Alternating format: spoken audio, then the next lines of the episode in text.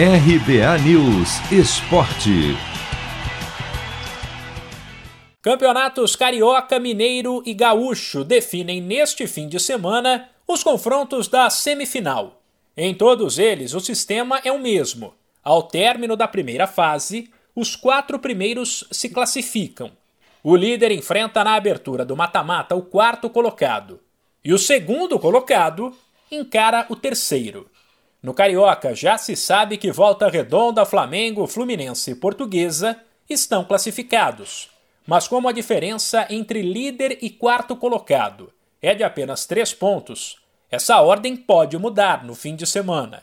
Sábado, sete da noite, no horário de Brasília, tem Portuguesa e Boa Vista.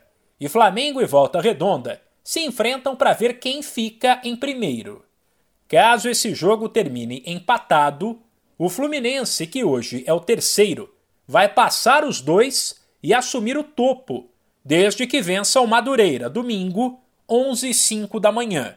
Em Minas, o Atlético já está classificado em primeiro, e seis equipes, América com 19 pontos, Cruzeiro e Tombense com 17, o RT com 16 e Pouso Alegre e Caldense com 15, disputam as outras três vagas na semifinal.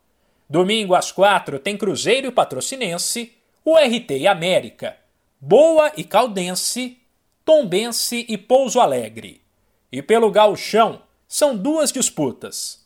Primeiro, Grêmio com 21 pontos e Inter com 20. Ambos já classificados e tranquilos na ponta, precisam definir quem ficará na liderança. O tricolor visita o Ipiranga e o Colorado recebe o Esportivo. A outra disputa é entre os quatro times que ainda têm chances de ficar com as duas últimas vagas na semifinal.